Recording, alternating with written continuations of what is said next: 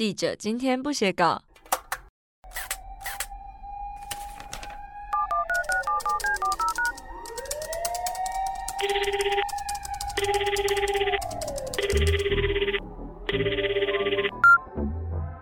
新闻是怎么跑出来的？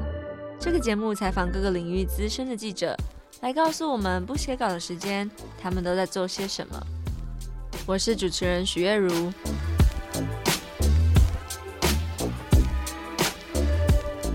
When they are set free, they they feel completely lost. 首先，熊跟人一样，一旦突然被允许拥有自由，最先有的感觉是都是迷失自我。雄狮们会先摸摸他们的鼻子，确认曾经象征他们是奴隶的鼻环还在不在鼻子上。一旦发现鼻环不见，就会担心会不会被挨打。要一直过到几天之后，他们才会意识到鼻环不会再回来了，没有主人会因此揍他们。你以为这样他们就可以快快乐乐的奔跑了吗？不是，熊的自然反应是愤怒，他们开始挣扎，情绪激动，攻击头班。而你想想，人类史上，光是在东欧就有多少人自相残杀的战争，获得解放自由的人群们，不是应该要开心，该开派对庆祝，最好五年都喝酒，不要清醒过来吗？结果不是，人们做的第一件事情是开始打仗或战争。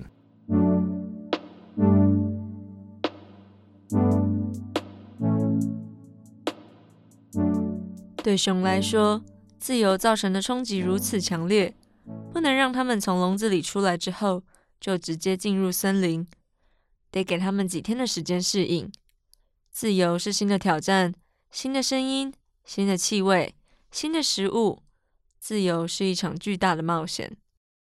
这一段文字是出自于波兰的报道文学《跳舞的熊》，作者维克多·沙博尔夫斯基是一名资深的记者，他访问过翁山苏基，访问过暗杀教皇的狂热宗教分子的家属。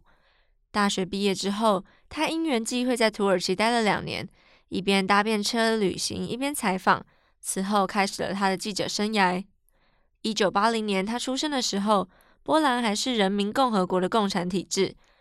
十岁那一年，波兰的人民在团结工会的领导之下，反对共产党的独裁统治，成为东欧追求民主自由的希望。九零年，他们第一次选出了民选总统。然而，见证了自己国家民主化的历程，就代表国家迎向更美好的未来了吗？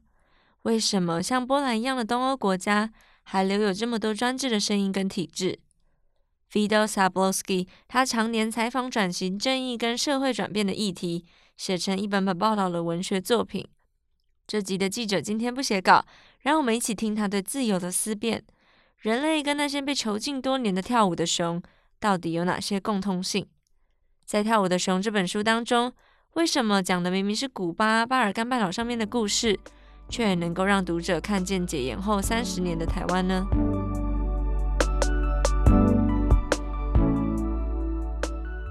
？Vito 你好，你大学受的训练是什么？记者是你的第一份工作吗？你是怎么得到记者这个工作的？I graduated。我大学读政治学，但有点搞笑的是，我的第一份工作其实当厨师。我刚毕业没有多久，去哥本哈根拜访我朋友时，发现在丹麦的工资很高，就找了洗碗工的工作。我的仕途很顺遂，不到几个月就升级当到厨师。但当厨师的压力很大，我累积了太多的负面情绪。后来我就辞职回波兰。回波兰后，我的记者生涯才就此展开。读政治学的人很自然就会想要去当记者。而回到波兰后，我找的第一份媒体工作是一间小报社，负责跑宗教线。在波兰宗教线大概就等同于报道天主教会的事情。后来这间报社不到三个月就倒闭了。不过我很幸运的被波兰最有名的报社选举报挖角，而选举报副刊的报道文学栏目正好是我最向往的工作。所以跟新主主管谈条件的时候，我用了一点说服技巧，跟对方说，其实我不介意再回到哥本哈根的某厨房工作。如果要我留在波兰当记者的话。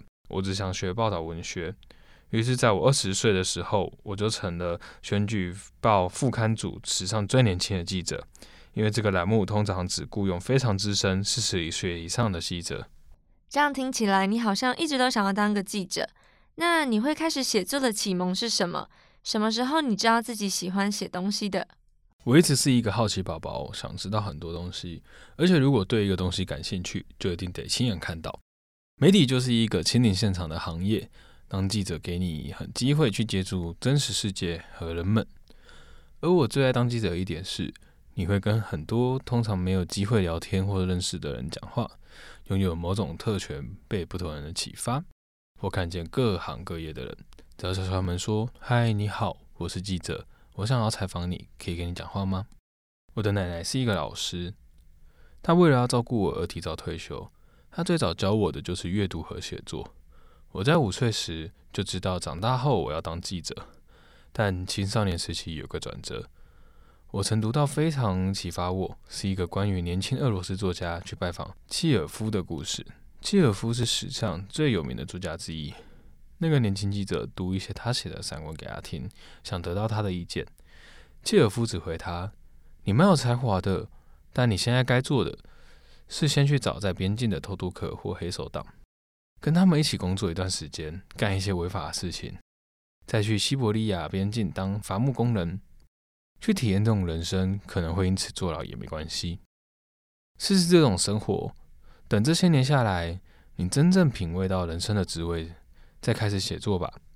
到时候你写的就会是真正的作品了。我读到这个故事时，想着这的确是蛮不错的职涯计划。我知道我喜欢写，也能写。从小到大都有导师或长辈说我有才华。既然我认定写作是我一辈子要做的事情，就得先创造我是个人，感受人生处在世的种种，再开始写作也不迟。这也说明了为什么我不介意先当个洗碗工或当厨师煮饭给大家吃。只不过啊，计划永远赶不上变化。照这样看来，一定是有哪里出了差错。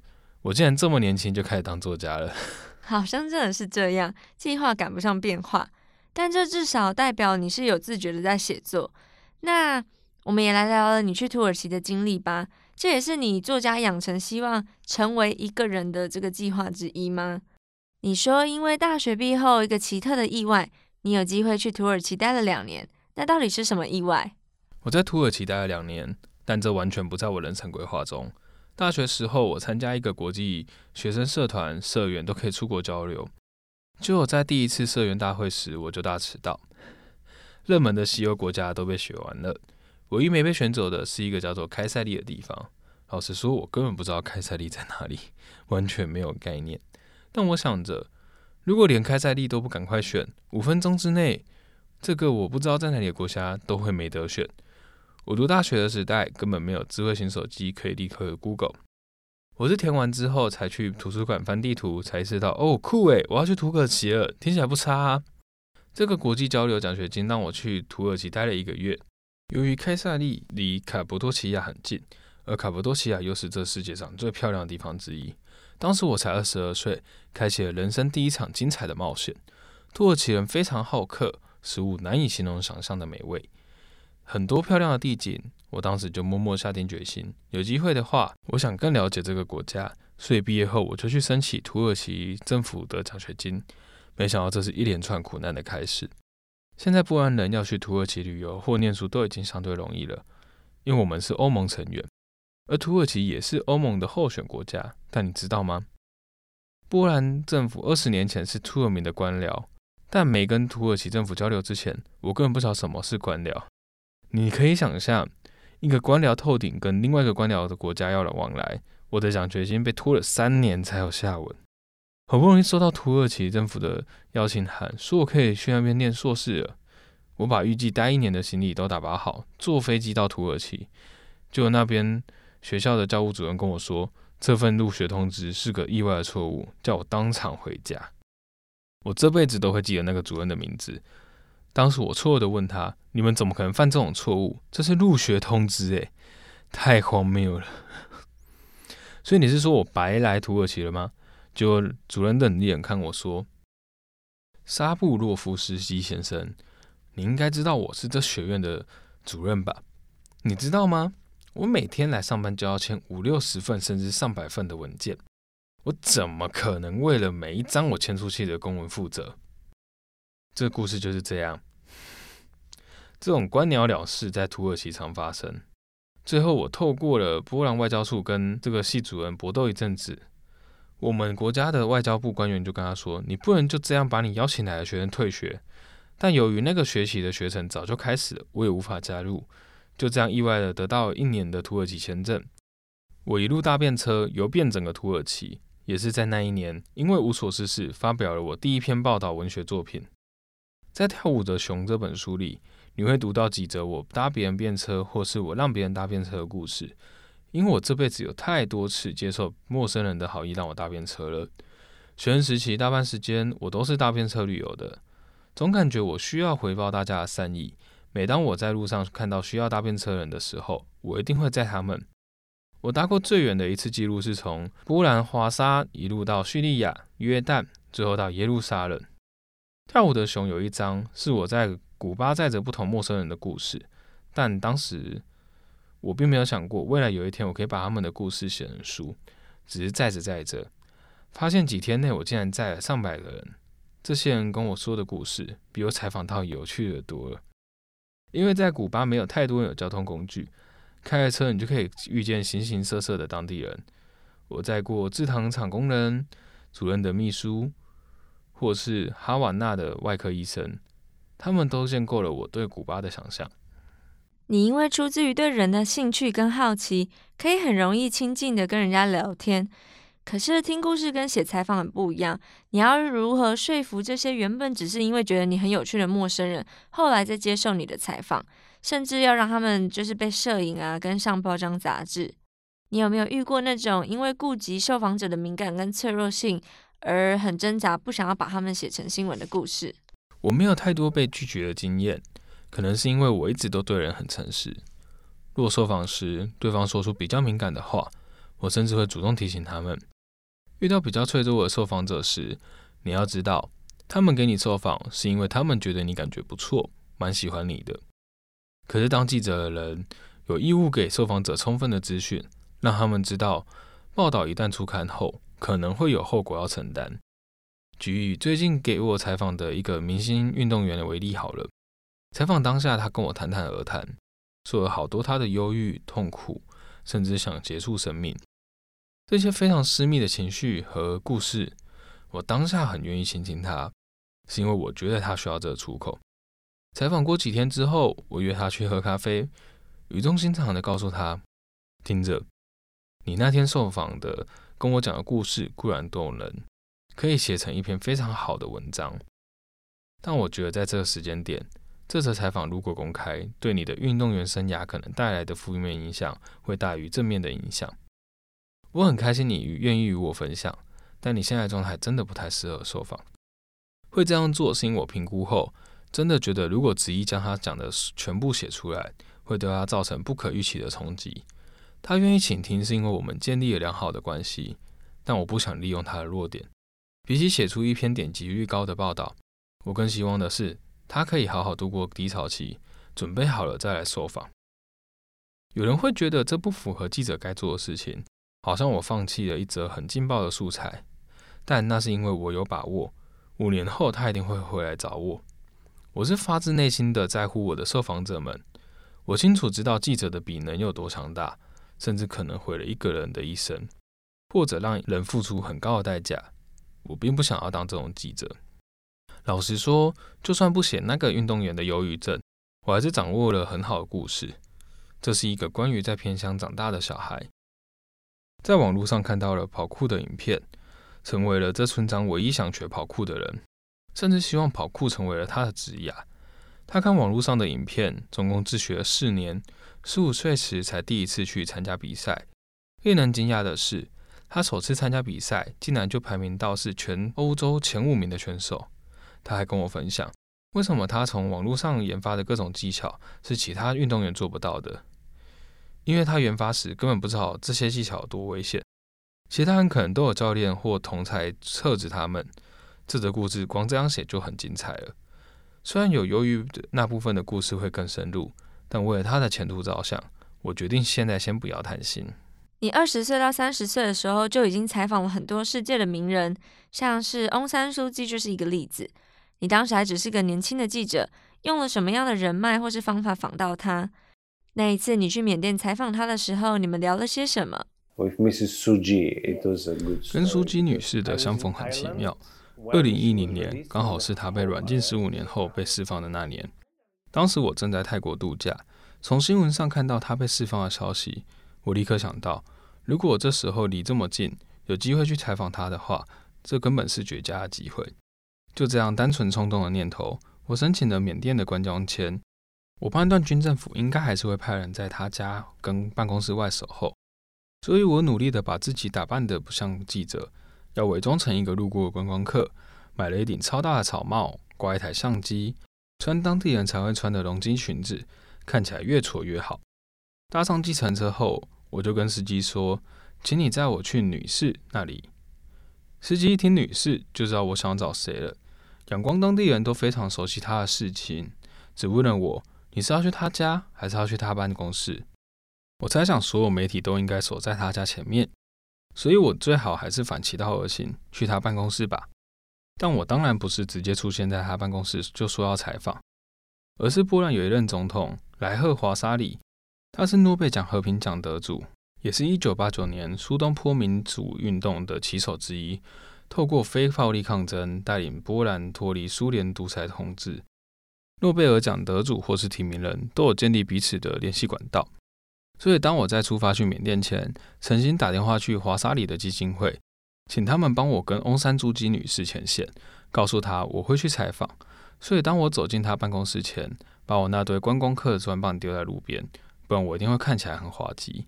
结果蛮意外的是，那时网络不方便，也不是写 email，可是华沙里的基金会真的有帮我联系到他的政党办公室，他们迎接着我的到来，这真的很奇怪吧？因为我是第二个在他被释放之后。采访到他的外国记者，第一位是一名中国记者。原本以为我最多可以采访十五分钟，他就会因为接下来的行程把我赶出去。可是翁山书记女士却愿意花了两个小时跟我谈话。我看得出她多么享受在我们的对话当中。过了这么久，她终于可以用英文跟外国媒体讲说她这几十年来被短禁的心得。我们讲了太多不是很严厉的事情，然后这些被软禁的时间，他都做了些什么？跟谁联络，读什么书，做什么运动，他滔滔不绝地跟我分享他的管家，还有当初那个要严守带他去软禁的将军，过几年也被软禁了，两人的住所只差三百公尺而已。还有他如何修理自家的屋顶跟电力，很奇怪吧？的确是次美好的采访回忆。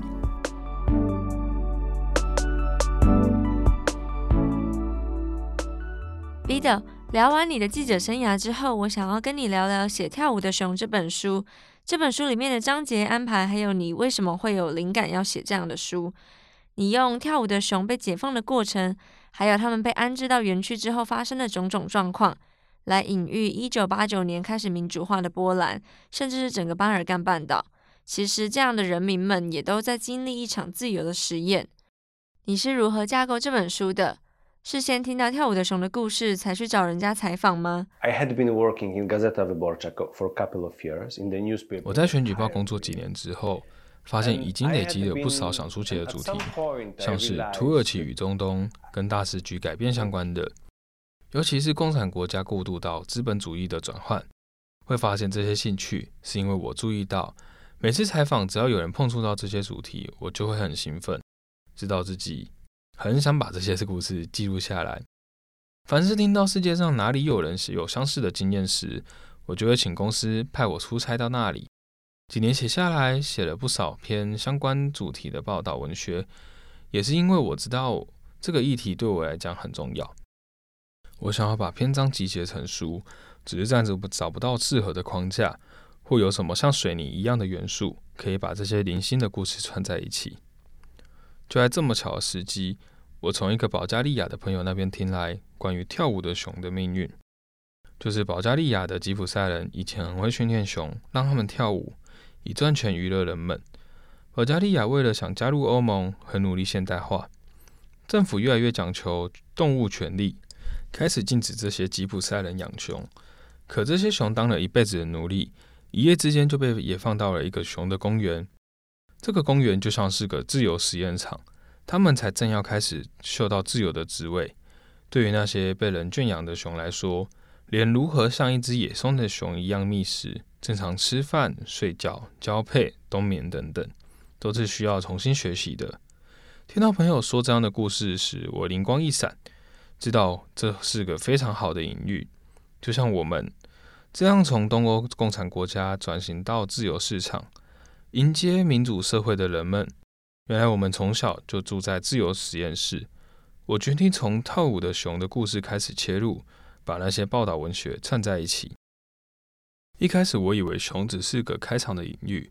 就是将书里的熊跟人类类比成都是过去心灵受到禁锢的生物，只不过人类的心智运作更复杂。我早就预设人类我们跟熊的不同。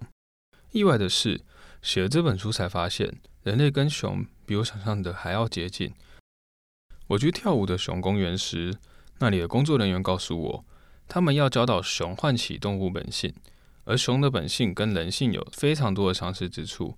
首先，熊跟人一样，一旦突然被允许拥有自由，最先有的感觉是都是迷失自我。雄狮们会先摸摸他们的鼻子，确认曾经象征他们是奴隶的鼻环还在不在鼻子上。一旦发现鼻环不见，就会担心会不会被挨打。要一直过到几天之后，他们才会意识到鼻环不会再回来了，没有主人会因此揍他们。你以为这样他们就可以快快乐乐的奔跑了吗？不是。熊的自然反应是愤怒，它们开始挣扎，情绪激动，攻击头班。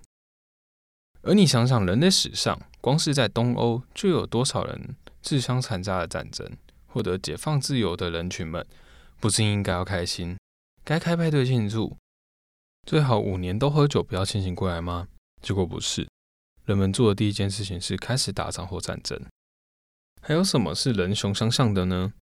跳舞的熊里面有一章是讲熊学习冬眠的故事。野熊一般在冬季应该要冬眠四个月以上，但对被长期豢养的熊来说，他们根本不知道什么是冬眠。因为冬眠不只是睡觉而已，冬眠意味着你要准备好，要先学会享受夏天，在阳光的沐浴下摘食丰盛的美国，等到秋天来。熊要摄取非常多的松果，以储存热量跟脂肪。跳舞的熊做不到这点。他们的身体久而久之忘记教他们储备能量，忘记他们需要为冬天的到来而做准备。这跟东欧人民没办法准备好迎接资本市场与自由经济危机的到来也有异曲同工之妙。人类平常生活富裕时就应该存钱，为最坏的打算准备。但前共产国家的人民工作只不过是向他们被分配到的义务，没有什么成就感或意义感可言。钱也只是配给制度下的一部分，没有人教他们如何运用金钱理财或储蓄。我还记得小时候有个邻居，他每次不想工作时就会躲到山上。结果波兰突然结束共产制度时，一夕间我们国家人民从人人有工作变成失业率高达二十五趴。没有人料想到这些事情会发生。既然你都提到东欧人民从共产党的专制暴政之下被突然解放的困境了。我也想要知道这个主题为什么如此打动你。你是在一九八零年出生的，成长的十年间刚好见证了波兰的共产制度瓦解跟民主化。你对这些人的处境巨变有这么大的关怀还有观察，跟你自己的成长经验有没有什么样的关系？还有在见证这些转变当中，有没有什么事情是令你非常印象深刻，甚至是至今仍在影响你的？当你是以小孩子眼光见证大时代突然转换。某种程度，这些童年经验都形塑了我的生活，也构成了我身份认同的一部分。我知道我是那巨变时代下的孩子。如果要说那段时间我最记得什么，最深的记忆一定是物质短缺，商店里真的空空如也，只有空架子，没有任何货品可以卖。我这辈子第一次吃到香蕉的味道，要等我长到十二岁，以前根本不知道有这种水果存在。我第一次吃橘子可能早一点，也要等到十岁。当然不知道什么是可口可乐，只有喝过一次百事可乐。然后突然间，真的就是一个晚上，这不是夸饰法。超商架子上什么都有卖了，因为博览终于开放国界跟贸易流通，一夜之间，商店就能够从国外进口货品，补满那十几排空架子。这画面光是用想象的，不就很荒诞的吗？但我是亲眼见证这件事情了。还记得我大概十岁时，前一天超市里还空空如也，大家都活在要饥饿的恐惧。隔天，你什么都有了。我是一个小孩子，什么都不懂，只觉得那个记忆非常鲜明，大开眼界。以前我什么没看过的食物，不知道这世界上有的东西，通通摆在商店里，简直就像参观一个博物馆般。一个小孩见证这个世界的变化，当然会感到非常的兴奋。但同时间，你父母的生活因为这些剧烈改变，也起了重大的改变。我母亲失业了，她以前是校长，可是她的学校太小间，关门大吉了。共产主义的时代，人们没有选择学校大小的权利。但资本主义来临时，这些乡下地方小学校很自然就被淘汰。我妈妈变得很忧郁，我们整家人那几年间都处在蛮低迷的状态。我会说，对于童年时代的我，经历这些大转变是苦乐参半的。我看在眼里，可是没有人、任何大人会对我们解释这一切。我在想，可能连我爸妈他们也搞不清楚这时代的转变代表了什么。过去这三十几年来，我也一直没有找到一个合理的解释来理解社会的变革，只是一直有这样深刻的感觉，要一直到写这本书，梳理这些人的经历故事之后，才能回忆起自己的童年，看清楚面对大时局的改变。当时我也只不过是个无能为力的小孩。你讲的这个童年经验啊，也让我想起去年夏天我去阿尔巴尼亚的时候，听到当地的导游跟你讲了差不多的故事。他说，在恩维尔霍查的独裁共产下的锁国政策，整个国家物资短缺，人们每天的确会被分配到食物，但那些食物是什么呢？只有面包，面包，少得可怜的面包，或是硬到不行的面包。要说生活在共产国家是什么感觉？最明显的例子就是物资的短缺了，在商店街买不到食物，更别说有肉。只有一个老太太会到每个房子卖食物。你现在跟年轻人讲这些，他们可能都会觉得卖食物的老太太是某种寓言或童话故事。现在去商店，甚至是网络上买东西，都已经太方便了。你所提到的阿尔巴尼亚，他们国家也是个共产国家转型困难最好的例子。没有生活在阿尔巴尼亚过的人，真的很难理解那种处境有多辛苦。你知道阿尔巴尼亚过去是中国最好的朋友吗？对啊，而且那个导游还跟我说，他们从国小升旗典礼的时候，就要先喊口号，说我爱霍查，然后下一句就要接我爱毛泽东。A politician like him, first he had a very good relation with Yugoslavia. 阿尔巴尼亚的恩维尔霍查，简直就是个有被害妄想症的独裁者，应该很难再找到另一个像他这么古怪的政治人物了。他先跟南斯拉夫共和国建立很友好的关系，结果跟他们断交后。霍查杀光了所有之前替阿尔巴尼亚与南斯拉夫建立关系的外交人员。后来，他再跑去跟苏联当好兄弟。十年后，又跟他们断交，再次杀掉这些帮忙建交的外交人员。再来是中国，这个无故事你应该完全听懂了。他们跟毛泽东妈几，然后断交，最后阿尔巴尼亚成为一个完全锁国、孤立的国家。我最近刚写完一本书，叫做《独裁者的主厨》。其中一位主厨就是霍查鱼的御用厨师。那个主厨跟我说，通常不管人命如何，闹饥荒、饿肚子，独裁者一定不会愧对自己，会用尽所有特权吃香喝辣。但恩维尔霍查在几十年的独立锁国统治下，连他自己都吃不到的好食物，连他自己的食物都短缺。霍查有次想吃以前留学法国时吃到的乳酪沙拉，结果没有人能帮他弄到那种沙拉。因为霍查太孤立了，甚至霍因为霍查有糖尿病，可是阿尔巴尼亚不跟任何国家往来，霍查也不是个太受欢迎的人，没有一任何一国愿意卖他药，外交官还需要特或特殊管道，用自己的名字开处方签，再拿药给霍查。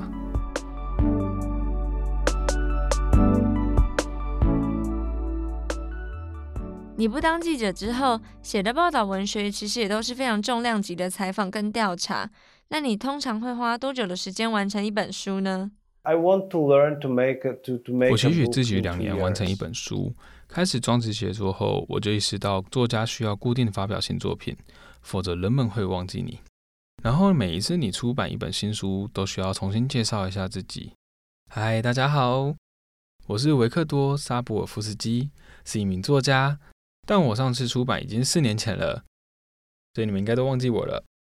虽然定期出版新作很重要，但我绝对不想滥竽充数，所以我很早做那种一两个小时的采访。当我决定要采访人，我尽可能跟他们待上数天以上，甚至是几个礼拜。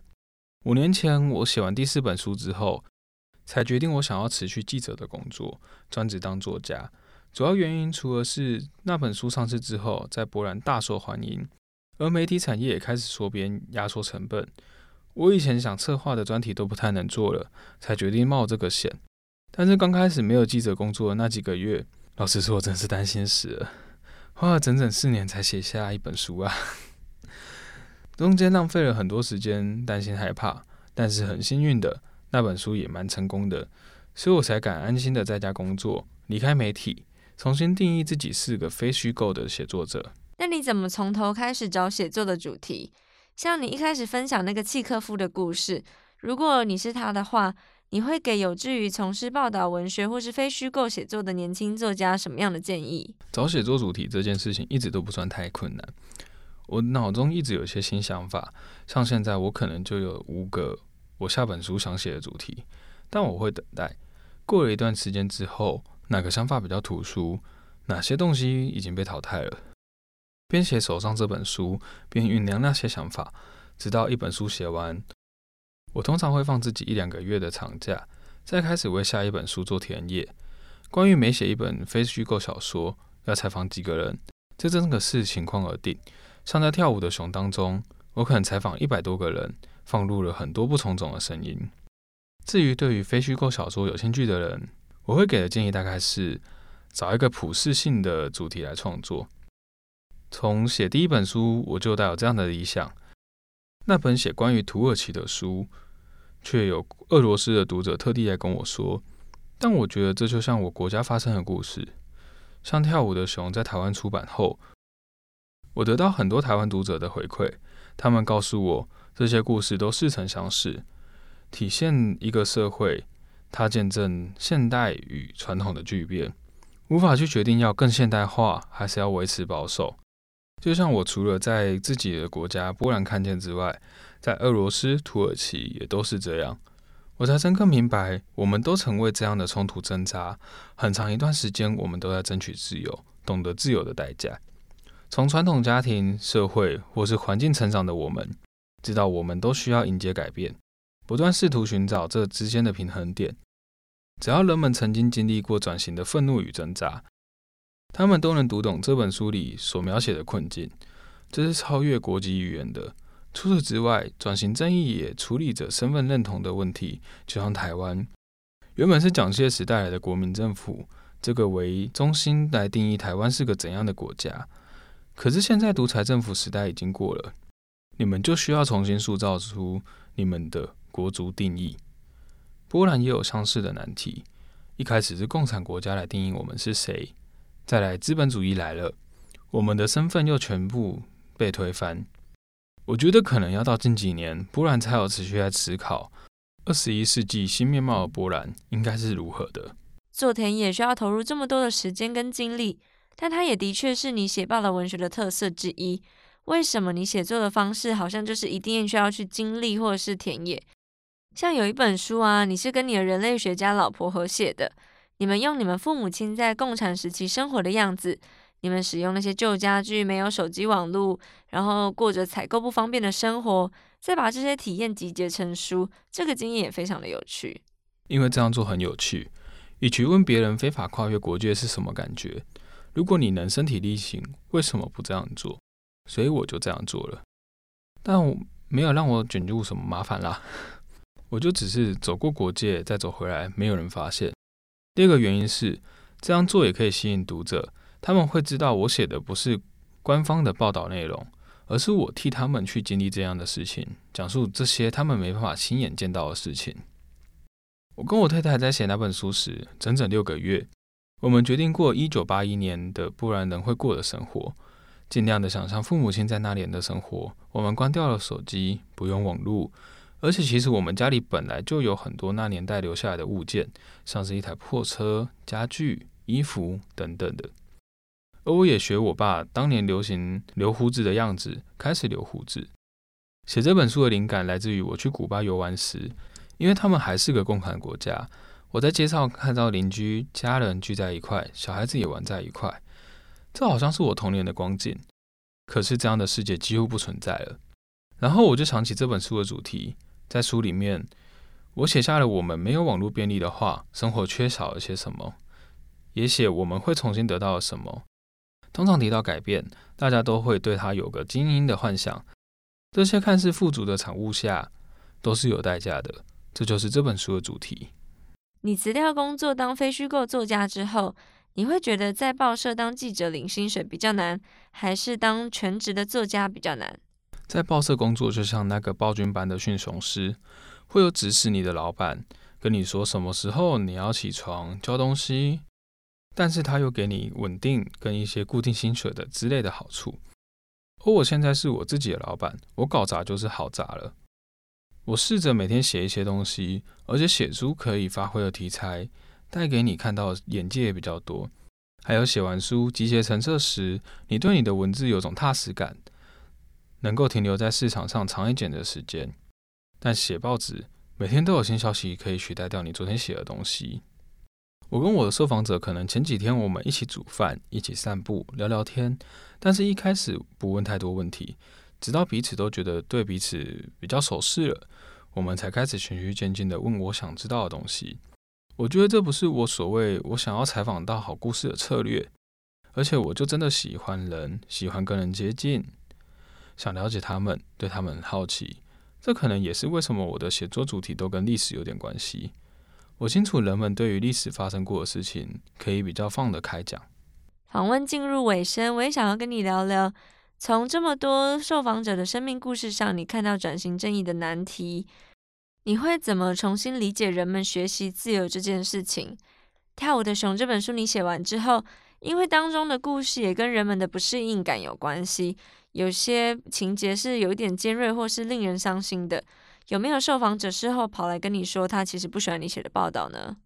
只要人们一天不去处理国家或整个社会的创伤，历史就会不断的重演。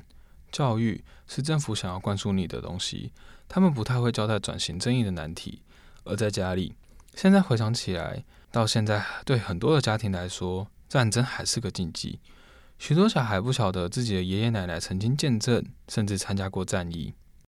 所以，如果说我们的转型正义还缺少了什么东西，嗯，我们不能只看见那些光荣英雄式的称赞，那样的成功形象深植大家脑海心中，导致我们没办法好好去诉说、重新诠释这些历史事件。举个例子来说，我刚刚跟你提到的波兰前总统华丽莎，几年前我们有个国家机构发现了一件早期的机密文件，里面说。华里莎在成为人民团结联盟的一份子之前，曾经当过共产政府的匪谍一年，全国都非常的震惊。而波兰的问题在于，我们一直期待英雄或是一个领导会是一百趴的纯洁完美，但我们是复杂的人类，不是天使。我们可以是黑色、白色，或是任何中间光谱的颜色。对我来说，华里莎有八个小孩要照顾，但他还是非常积极参与各种社会运动。他应该要有资格犯错。问的问题就是过度的理想化这个世界，但这个理想化的世界跟真实生活是没有交集的，并不真的存在。跳舞的熊里面有一张写扮演成哈比村的在地观光产业。其实故事出版后，那个村长跟我说，他不喜欢我们这样写他们，但他也愿意尊重我，只说如果这是你所看见的我们，就不需要为了你的眼光所道歉。我其实出版前也跟他讨论，我说我无法改变我的观点或观察，可是我要怎么写才会让你们比较不受伤，让居民感觉不受冒犯？他也很直白，要我诚实写下我所感觉的。